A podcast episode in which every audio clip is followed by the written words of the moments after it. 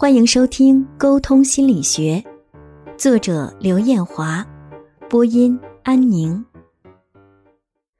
第十六集。我们的生活中一定有很多人，他们或者与我们熟识，或者与我们有一面之缘，或者是我们的朋友，或者是我们的亲人，又或者是与我们的关系不远不近的同事。不管对于谁。只要我们曾经得到他们的慷慨相助，就应该始终牢记着他们的付出。等到他们需要的时候，等到我们有能力也有机会的时候，我们就应该给予这份付出最大的回报。唯有如此，我们才能让爱在我们的手里传递下去，不但让我们与他人之间的关系在礼尚往来间变得更加深厚，也可以使整个社会都变得更加温暖。有些时候，也许那些帮助我们的人并不索取回报，那么我们也可以把这份爱和力量传递给更需要的人。曾经有名清洁女工在擦玻璃的时候，不小心散落了一万多元的积蓄，因为大风，她只捡回来很少。然而，在媒体公布她的账号信息，请那些捡到钱的人通过汇款的方式把钱还给她时，她却在三天的时间里，意外的收到十几万元的善款。她和丈夫经过商议，只留下他们遗失的积蓄，而把大部分钱都捐给希望工程，资助那些有需要的孩子们读书。这样的精神和胸怀，让每一个知道的人无限感慨，也使整个世界都充满着爱的力量。现代社会，大多数人都已经意识到社会交往的重要性，也深知丰富的人脉资源是不可多得的财富。然而，不管做什么事情，临时抱佛脚都是行不通的。我们只有在日常生活中多多积累，才能无心插柳柳成荫。尤其是对于那些原本就值得我们交往的人，我们更应该主动施惠。但是需要注意的是，千万不要表现出明显的功利性，否则就会把对方吓跑，甚至对你心怀戒备。总而言之，虽然付出未必有回报，但是不付出就肯定没有回报。既然是举手之劳的事情，我们为何不抓住机会多多帮助他人呢？尤其是在职场上。很多看似不起眼的小人物都有可能决定你的命运，因而你就更要多多用心了。软磨硬泡，曲线撼动难解僵局。洋洋的女朋友是个湖北籍的娇小女孩，只有一米四多一点，看起来就像是十来岁的小姑娘一样。其实，作为山东人的洋洋本身也不很高。只有一米七，然而，当他兴冲冲地带着这个女孩见父母时，父亲却气得当即拂袖而去。原来，父母觉得洋洋不高，总是希望洋洋能找到一个身材高挑的女孩，这样也可以改良基因，使后代能够长高一些。看到父亲的反应，洋洋很吃惊。原本他以为女朋友皮肤白皙、性情温和，一定能得到父母的喜爱呢。看到父亲拂袖而去，母亲也显得很尴尬，匆匆吃了几口饭，也找了个借口走了。饭店里只剩下洋洋和女友，女友不由得伤心的哭了起来。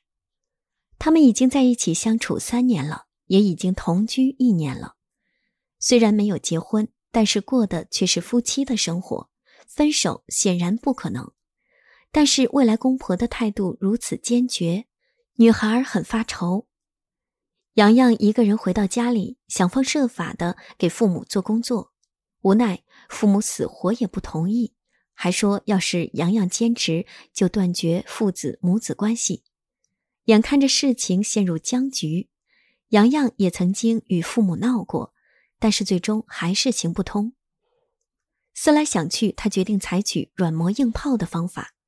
接下来的又一个三年中，洋洋依然与女友同居。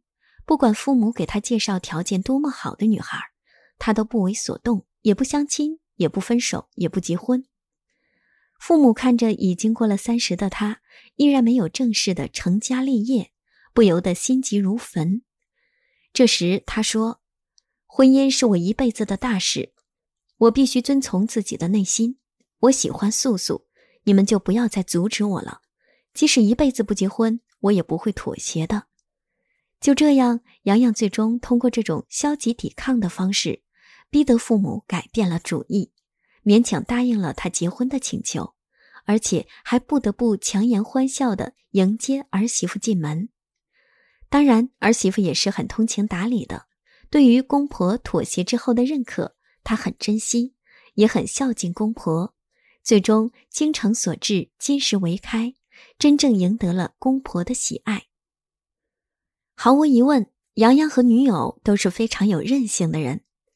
面对父母的坚决反对，甚至是以断绝关系相逼，他们只能默默坚守。在试过各种方法之后，最终选择软磨硬泡。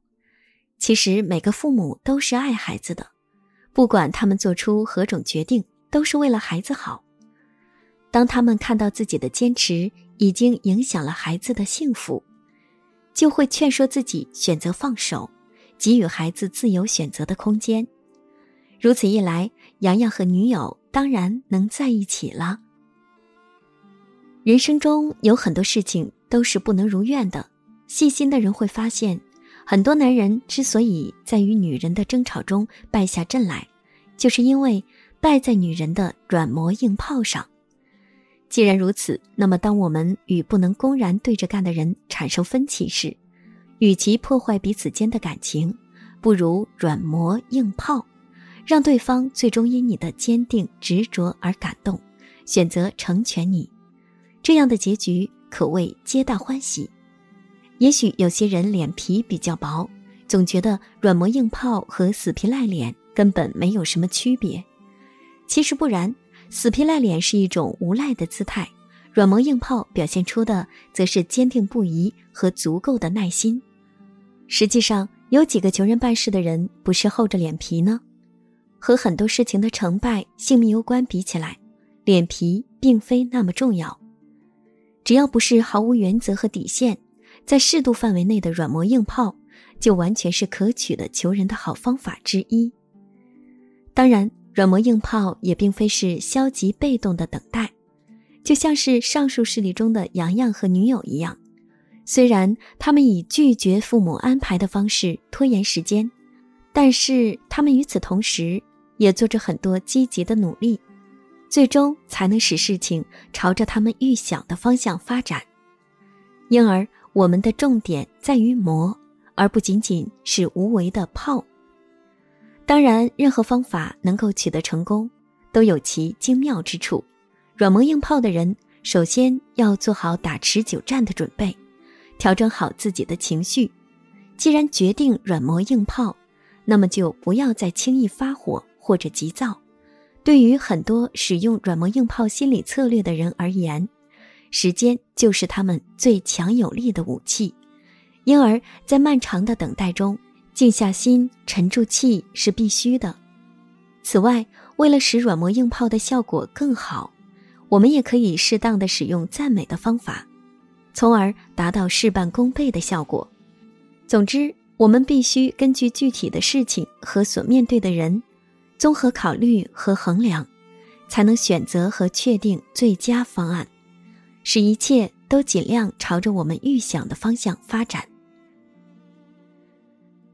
第九章，委婉拒绝，让人有尊严的收回不情之请。在与人交流沟通的过程中，照顾对方的情绪是维持和谐人际关系的必备素质。热心是不容置疑的美好品质，但是我们也绝不能毫无底线的去迁就别人，舍弃原则的满足别人的不情之请。因此，拒绝。也是沟通中必不可少的一门课程。掌握沟通中的拒绝技巧，学会适当的拒绝别人，才是既重视他人又重视自己的平等的沟通方式。贬低自己对方自会收回不情之请。作为一家国企的新晋职员，王宇每天都有做不完的工作。一则是因为上司的确给他安排了很多工作，二则也是因为他很乐于助人，同事们不管有什么事情，都会第一时间找他帮忙。一天下午，上司找到王宇谈心，想把一份重要的工作交给王宇。上司说：“王宇，你进入公司半年来的表现，大家有目共睹。我觉得你的确是一棵值得栽培的好苗子。是这样的。”公司最近呢，刚刚接了一个大项目，这个项目非常重要，我必须托付给一个认真负责的人。你也知道，办公室里很多同事都有家事的拖累，只有你目前是一人吃饱全家不饿，因此我与几个技术骨干一碰头，都觉得这个项目交给你最合适。还没有了解项目的具体情况，王宇就赶紧表示拒绝。当然，对于上司的这番器重，他是不好意思直接拒绝的，因而他委婉地说：“张总，我当然愿意为公司效犬马之劳，不过这个项目如此重要，我真觉得力不从心。您也知道，我现在身兼数职，但是一直都是一些零碎的事情，根本与这些大项目搭不上边。虽然我不是应届大学毕业生，但是此前一直都在小公司工作。”缺乏运作大项目的经验，要是您真的信任我，认为我能干好，非要求我上，那您就给我派几个技术骨干吧，我主要负责给他们跑跑腿。如果没有他们把关，我万一把项目搞砸了，那就太对不起您和诸位领导的栽培了。听到王宇的话，上司马上就明白了王宇的意思，他笑了笑说：“经验的确至关重要。”这样吧，我再看看有没有更合适的人选，咱们再议，好吧？在这个事例中，上司对于勤奋的王宇，显然想把很多工作都交给他，这也是很多国企的显著弊端，即累死能干的，闲死偷懒的。但是等到真正分功劳的时候，还是要优先考虑那些老资格。虽然王宇不吝惜力气，但是一个人的时间和精力毕竟是有限的。尽管王宇是个单身汉，但是也有很多私人的事情需要花费时间处理。因而，对于上司无休止的把工作推给他，他首先自我贬低，承认自己能力不足，也缺乏经验。接下来，他又变相的以自己要为技术骨干跑腿为由，看似是贬低自己。实则是在向上司要求升职，升职当然不会被同意了。如此一来，上司也就不会再把项目分配给王宇了。在职场上，同事与同事之间的关系是非常微妙的，尤其是上下级之间，更是牵一发而动全身的。因而，我们要想在职场上受人欢迎，就必须掌握好微妙的平衡。这样才能明哲保身，也不至于得罪他人。大家都知道，很多人一旦被拒绝，就会怀恨在心。但是这种贬低自己的拒绝方式，看似谦逊，实际上却很好的避免了被他人怀恨，从而达到拒绝他人的目的。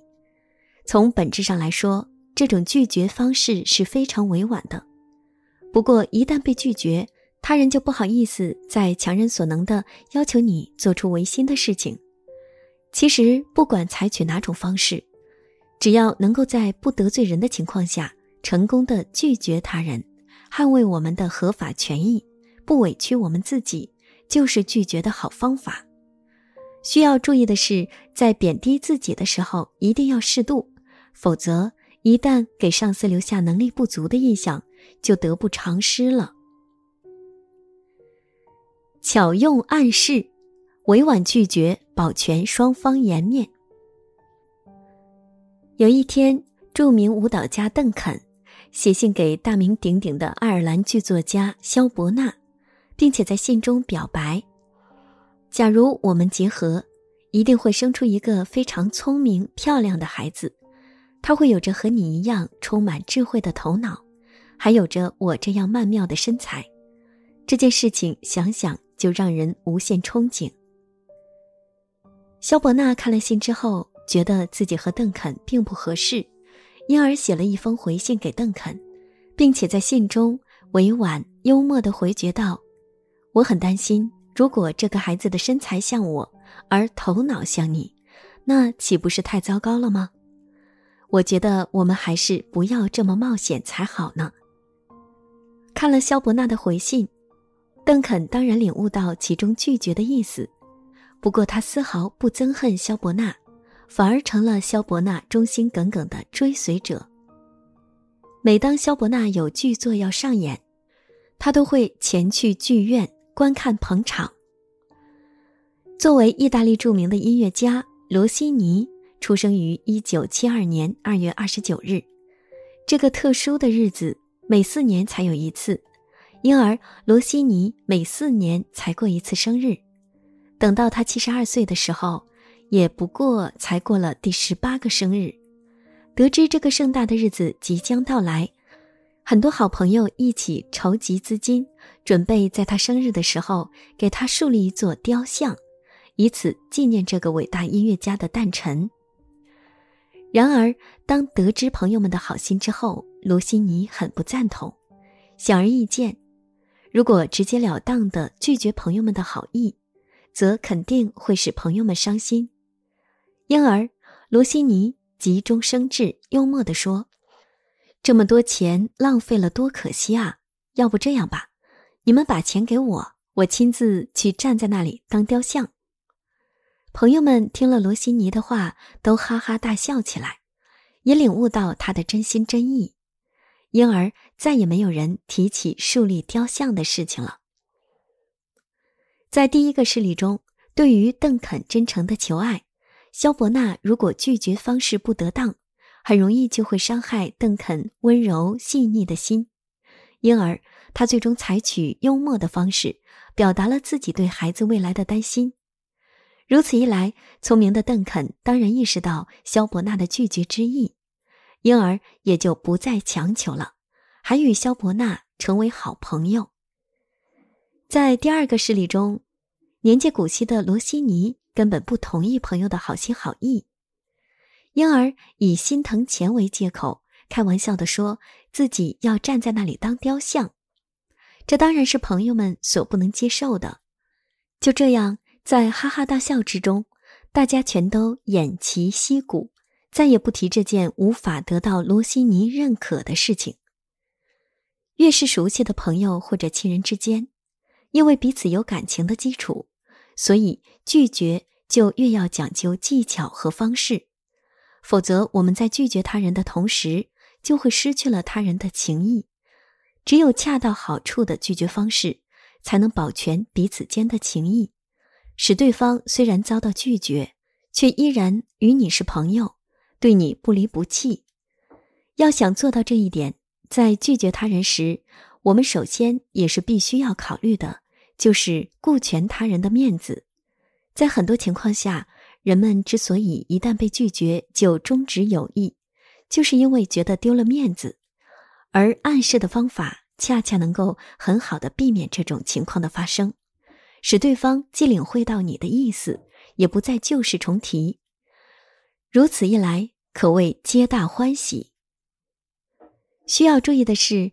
语言的暗示贵在使人心领神会，如果过于含蓄，则你虽然说完了，但是对方却不知所以，就无法达到拒绝的效果。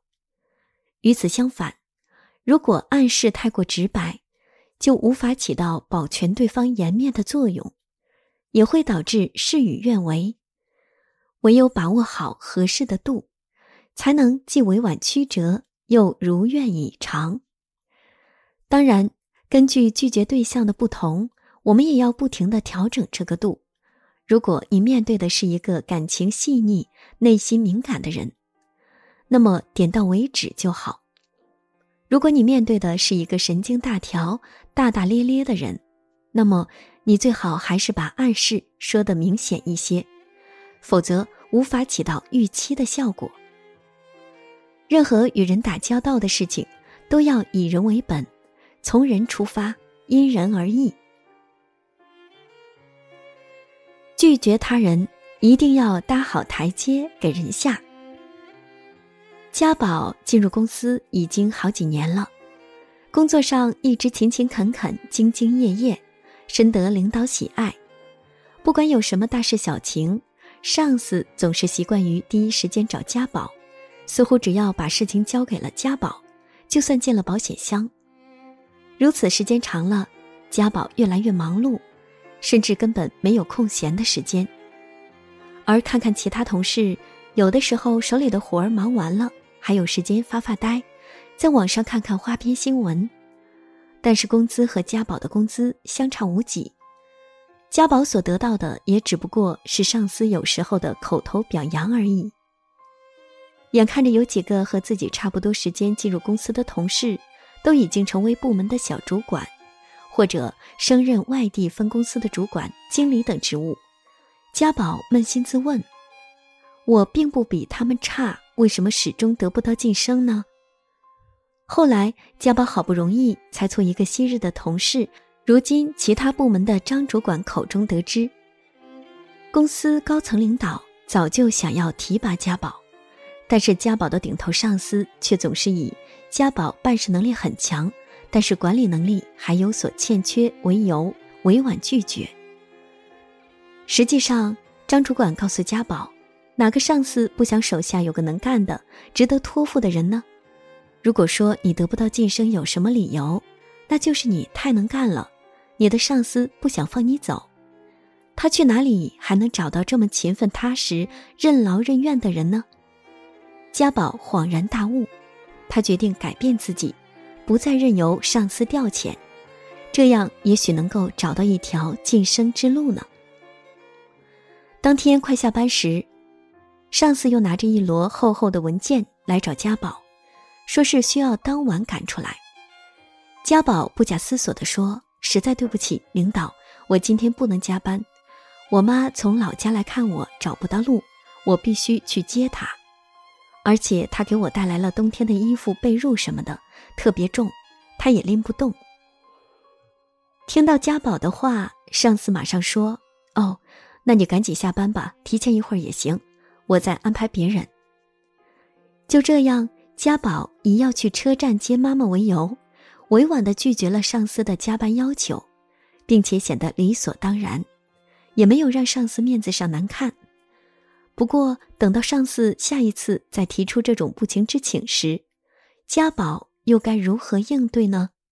这是必须认真考虑和慎重对待的问题。